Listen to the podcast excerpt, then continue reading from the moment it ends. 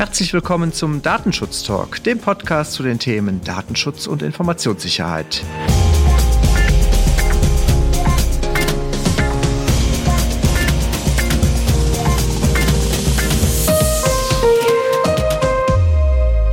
Heute ist Freitag, der 30. Oktober 2020 und wir starten wieder gemeinsam mit Ihnen ins Wochenende, natürlich nicht ohne vorher einen Blick auf unsere Datenschutzwoche geworfen zu haben. Heute ist Freitag, der 30.10., das glaube ich, habe ich schon gesagt. Redaktionsschluss war wie immer um 10 Uhr. Mein Name ist Heiko Gossen. Und mein Name ist Laura Droschinski. Und Laura, wir haben gerade schon festgestellt, morgen jährt sich quasi unsere Kollegenschaft. Wir sind dann seit zwei Jahren schon äh, gemeinsam hier in der Migosens tätig. Das freut mich zu hören. Ja, mich auch. Wahnsinn, wie schnell die Zeit vergeht. Ja, kommt mir noch gar nicht so lange vor. Es äh, spricht dafür, wie, wie gut das hier funktioniert. Das freut mich. Laura, wir haben heute nicht ganz so viele Themen, aber wir sollten trotzdem vorne mit den ersten starten und damit übergebe ich direkt mal an dich das Wort. Ja, super, vielen Dank, Heiko. Ich habe die jüngste Pressemitteilung von Professor Ulrich Kälber mitgebracht, unserem Bundesbeauftragten für Datenschutz und Informationsfreiheit.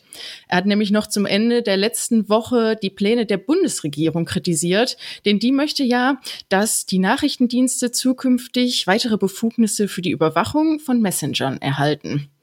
Er geht sogar so weit, dass er die Gefahr sieht, dass hier ein Ausmaß der staatlichen Überwachung zukünftig stattfinden wird, die doch für eine Demokratie nicht wirklich erträglich erscheint. Er bemängelt in erster Linie einmal, dass nicht klar ist, wie hoch der Umfang der Informationserhebung sein wird. Und sieht daher, dass die Gefahr besteht, dass eine allgemeine Online-Durchsuchung durch den Nachrichtendienst erfolgen kann. Außerdem sieht er einen Verstoß gegen das verfassungsrechtliche Trennungsgebot zwischen Polizeibehörde und Nachrichtendienst, denn die Voraussetzungen für die Durchführung stimmen weitgehend mit den Befugnissen der Polizei überein im Bereich der Quellen-Telekommunikationsüberwachung. Wie gesagt, also aber immer Worte folgen auch Taten bei Professor Kälber. Und er bereitet gerade eine detaillierte Stellungnahme zum Gesetzesentwurf vor und möchte die dem Deutschen Bundestag vorlegen. Und diese wird dann auch wohl recht kurzfristig auf seiner Homepage veröffentlicht werden. Ja, im Gegensatz zu seiner Vorgängerin muss man Professor Kelber ja lassen, dass er wirklich sehr aktiv ist, sich aber auch äußert öffentlich und damit auch immer Stellung bezieht bei Frau, ich glaube, Vosshoff hieß sie, ich habe schon den Namen schon gar nicht mehr so richtig parat, die war ja eher unsichtbar, von daher finde ich es richtig klasse, dass er da auch immer wieder an die Öffentlichkeit tritt und, und auch mit seiner Meinung halt äh, versucht, da über die Öffentlichkeit natürlich immer wieder ein bisschen Aufmerksamkeit drauf zu lenken, wenn solche Gesetzesvorhaben dann von der Regierung versucht werden durchzubringen. Ja, auf jeden Fall. Und ähm, er fordert hier ja auch nochmal in dem Zusammenhang ganz besonders die unabhängige wissenschaftliche Analyse von bestehenden Gesetzen. Also finde finde ich auch persönlich toll, dass er sich dafür so einsetzt. Ja, Stichwort Kritik hätte ich auch noch was. Und zwar gibt es bei Werbeverbänden in Frankreich Kritik an den neuen Datenschutzfunktionen von Apple, die Apple vorgesehen hatte ja jetzt schon eigentlich für iOS 14, was ja jetzt auch äh, rausgekommen ist, schon zu implementieren. Das aufgrund des Drucks und der Kritik aus der Werbewirtschaft ja erstmal ein bisschen zurückgestellt hat für das Frühjahr 2021. Wir hatten hier auch schon mehrfach darüber berichtet. Die der Kern dieser Funktion, die jetzt bemängelt wird, ist ja, dass halt mehr Abfragen beim Nutzer bezüglich der Werbe-ID, wenn ein App-Anbieter diese nutzen möchte, halt eingeholt werden sollen. Und in Frankreich ist es jetzt so, dass Werbeverbände hier gerichtlich gegen vorgehen und versuchen gegen Apple halt hier dann über den Rechtsweg Druck auszuüben, dass man diese Funktion halt eigentlich mehr so als Feigenblatt seitens Apples vorschiebt, also den Datenschutz hier vorschiebt um darüber eigentlich einfach nur seine Marktmacht besser ausspielen zu können und vor allen Dingen dann über die Abo-Modelle, die man hier versucht von Apple zu propagieren, einfach auch mehr Umsatz machen kann. Das ist halt der Kritikpunkt und Apple hält natürlich dagegen, beruft sich hier auf das Grundrecht des Datenschutzes und versucht darüber zu argumentieren, dass es halt im Sinne der Kunden sei. Was jetzt, ich sag mal, dahinter steckt an, an Kalkül, ist, sei mal dahingestellt, aber glaube, dass halt Apple durchaus, wie gesagt, einiges schon, schon in Richtung Datenschutz besser macht und, und halt auch ein bisschen sorgfältiger wahrscheinlich daran geht als, als viele andere US-amerikanische Unternehmen. Aber ich meine, das Argument, dass man hier versucht, einfach auch mehr Geld damit zu verdienen, ich glaube, das kann man auch nicht ganz von der Hand weisen. Ja, das stimmt. Ja, also treue Hörer unseres Podcasts können sich vielleicht daran erinnern, dass ich in einer der letzten Folgen bereits über den Big Brother Award in Deutschland berichtet habe. Jetzt ist aber vor kurzer Zeit der Big Brother Award in Österreich verliehen worden. Und hier war einer der Preisträger die Europäische Kommission. Denn sie hat den Spezialpreis mit dem Namen Lebenslanges Ärgernis verliehen bekommen. Und Laudator war wenig überraschend Max Schrems. Er hat in seiner äh, Laudatio wieder darauf hingewiesen, dass es doch in Vergangenheit dazu gekommen ist, dass die EU-Kommission wiederholt Datenabkommen mit der USA schließt, obwohl im Vorhinein schon klar ist, dass diese Abkommen gegen europäisches Grundrecht verstößt. Als Beispiel hat er hier natürlich angeführt, dass ja damals das Safe Harbor Abkommen bereits aufgehoben wurde, dann der US Privacy Shield eingesetzt wurde und es dann ja jetzt wiederum jüngst nach fünf Jahren auch dies wieder rechtswidrig aufgehoben wurde. Also da auf jeden Fall wieder Kritik in die Richtung, wie wir das ja, denke ich mal, auch alle wirklich nachvollziehen können. Weitere Preisträger möchte ich natürlich auch einmal bekannt geben. Und zwar im Bereich Kommunikation und Marketing wurde in Österreich die App Lernsieg ausgezeichnet, denn sie erlaubt es, eine anonyme Bewertung von Lehrern und Schulen ohne Zustimmung der Betroffenen durchzuführen. Der Award für Business und Finanzen geht an Mastercard, denn hier ist es vorgekommen, dass österreichische Banken die bewährten Bankautomatenkarten durch Debit Mastercards ersetzt haben. Somit ist eine ein Datenabfluss in die USA möglich. Und kritisiert wird hier, dass die transparente Information der Betroffenen eben nicht durchgeführt wurde. Und der Award für die Kategorie weltweiter Datenhunger geht an alle Apps, die die Copy-and-Paste-Funktion der Zwischenablage nutzen, um zwischendurch doch zu schauen, was denn der App-Nutzer so auf seinem Handy durchführt. Und auch da ähm, sieht die Jury einen großen Missbrauch des Vertrauens. Also ist es da auch in Österreich ganz weit oben, das Thema Datenschutz. Ja, das sind in der Tat spannende Preisträger, alles auch in, in weiten Teilen nachvollziehbar. Die EU-Kommission, ja, sieht man, sieht man auch, wenn man mit so Ideen wie der DSGVO vor vielen Jahren mal um die Ecke kommt, schützt es nicht davor, dass man am Ende dann doch auch noch so einen Negativpreis für den Datenschutz bekommt. Ich hätte noch ein Thema, was die Deutsche Bahn betrifft, und zwar das Handelsblatt hat berichtet, dass die Bahn jetzt soweit ihre Migration in die Cloud fast abgeschlossen hat. Hintergrund ist ja hier, dass man die äh, vor einigen, äh, einiger Zeit schon angekündigt hat, dass man halt umziehen will mit seiner Infrastruktur aus solchen eigenbetriebenen Rechenzentren in die Cloud hinein. Den Zuschlag hatte Amazon bekommen mit der AWS Cloud. Hier ist ja durchaus auch Kritik, dass es sich um ein US-amerikanisches Unternehmen handelt und man da auch natürlich immer befürchtet, dass Daten abfließen können.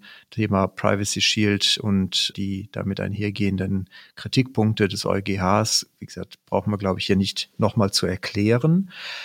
Die Bahn hat erklärt, dass sie allerdings hier eine Verschlüsselung einsetzt, wo nur sie selber die Entschlüsselung herstellen kann und damit dann auch ein Zugriff äh, durch die amerikanischen Behörden nicht möglich sei. Das ja, wer, wer sich mit der Technik ein bisschen beschäftigt, der weiß natürlich, dass bei der AWS Cloud halt viel über Virtualisierung läuft. Und wenn man Virtualisierung macht, dann äh, gibt es natürlich da technisch Möglichkeiten, auch zu verschlüsseln, auch die Datenablage zu verschlüsseln. Ist allerdings auch technisch natürlich nicht ganz trivial. Aber es, es gibt halt solche Möglichkeiten und ich glaube, die Bahn hat auch entsprechende Marktmacht, dann mit AWS dort entsprechend Dinge auszuhandeln, die vielleicht für den normalen Standardanwender von der Cloud so dann vielleicht auch nicht nutzbar sind. Von daher glauben wir der Bahn mal und glauben auch mal dran, dass dann die Daten dort relativ sicher sind hinsichtlich der Zugriffe von US-Behörden. Ja, apropos USA, wie wir ja wissen, die US-Wahlen stehen vor der Tür, nicht mehr lange. Und wie jetzt bekannt geworden ist, ist es ja so, dass 34 US-Bundesstaaten auch über sogar 129 Regelungen votieren, die auch den Umgang mit Technik und Daten betreffen. Und in Vergangenheit war es bereits so, dass diese Wahlinitiativen, für die sich die Wähler dann aussprechen können, oft Stimmungsbarometer sind für erfolgreiche Initiative in Folge und auch als Vorbilder für andere Staaten dienen. In diesem Jahr sind Wählerinitiativen ganz besonders tätig in Kalifornien, Massachusetts und Michigan. Und deswegen habe ich die Nachricht mal mitgebracht, um doch einen Blick in die einzelnen Bundesstaaten zu werfen. Denn beispielsweise sieht die Initiative in Kalifornien vor, sich für die Erweiterung der Datenprivatsphäre einzusetzen und möchte Lücken schließen, die dort auch im Datenschutzgesetz des Bundes, da, Bundesstaates, so richtiges Wort, des Bundesstaates öffentlich gemacht wurden. Die Wähler in Massachusetts haben die Möglichkeit, mit ihrer ersten Frage zu beantworten, wem denn zukünftig drahtlose Telematikdaten ihrer Autos zugänglich gemacht werden können. Und die Weller-Initiative in Michigan möchte sich dafür einsetzen, dass es Durchsuchungsbefehle für elektronische Daten und Kommunikation einfach auf dem schweren Weg erst durchgesetzt werden können. Also da bleibt es auf jeden Fall spannend, denn diese einzelnen Landesgesetze können dafür genutzt werden oder besser gesagt diese Landesgesetze, wenn die denn einen hohen Regulierungsstandard aufweisen, dann ist es infolgedessen oft so, dass Unternehmen, die auch in anderen Bundesstaaten sitzen, sich dafür entscheiden. Ja, ich glaube, ein großes Problem in den USA ist ja wirklich diese bundesstaatenbezogenen Regelungen oder aber es gibt ja auch dann einige, die halt sehr branchenspezifisch sind. Was ich gut finde, dass es da natürlich so Bewegungen gibt. Ich hatte jetzt diese Woche auch beim Gabor Steingarts Morning Briefing im Podcast, der hatte ein Interview mit dem Anthony Gardner geführt. Das ist der europapolitische Berater von Joe Biden. Und unter Obama war er Brüssel-Botschafter. Und was ich ganz spannend fand, war auch, er hatte sich in die Richtung geäußert, dass er eine DSGVO in den USA, also Datenschutzgrundverordnung in den USA, nach dem europäischen Vorbild für realistisch hält und dass halt auch hier die US-Unternehmen grundsätzlich vielleicht mehr Transparenz über die Datenverarbeitung schaffen müssten und sich auch den Rechenschaftspflichten vielleicht ein bisschen mehr beugen müssten. Nach seiner Auffassung ist in der EU in den letzten Jahren quasi oder ist die EU quasi der de facto Regulierer für das Silicon Valley geworden. Und hier sieht er halt wichtigen Handlungsbedarf. Das passt, finde ich, ganz gut in das, was du auch berichtet hast. Und ich glaube, wenn wir jetzt nochmal wieder den Bogen schlagen zu den, zu den anderen Meldungen, gerade jetzt, was natürlich so Regelungen wie Privacy Shield angeht und dann überhaupt diese grundsätzliche Thematik mit den US-Überwachungsinstrumenten, dann könnte das ja vielleicht mal ein Ansatz sein, auch wirklich US-weit hier Regelungen zu schaffen, die dann dahin führen, dass wir irgendwann auch mal wirklich einen, einen belastbaren Datenaustausch mit den USA hinbekommen. Ja, spannende Themen, Laura. Hast du noch weitere Punkte? Nee, Nachrichten habe ich nicht mitgebracht, nein. Dann vielen Dank dir auf jeden Fall. Sehr gerne. Und mir bleibt dann noch einmal darauf hinzuweisen, dass wir gerade an unseren datenschutzkonformen Wandkalendern, Geburtstagswandkalendern wieder arbeiten. Die haben wir letztes Jahr schon sehr viel Nachfrage nach gehabt. Die treuen Zuhörer unseres Podcasts möchten wir daran gerne teilhaben lassen. Deswegen würden wir 50 Stück auch verschicken. Wer daran interessiert ist, in einem datenschutzkonformen Geburtstagswandkalender für das Jahr 2021 darf mir gerne eine E-Mail schicken an datenschutztalk.migosense.de. Bis 15.11. sammeln wir die und 50 Stück stellen wir zur Verfügung. Die verschicken wir auch frei Haus. Wenn es mehr als 50 Leute gibt, die daran interessiert sind, dann entscheidet, wie man das erwarten kann, natürlich das Los. Und ansonsten aber, wie gesagt, hoffentlich kriegen wir es hin, dass jeder einen bekommen kann, der möchte.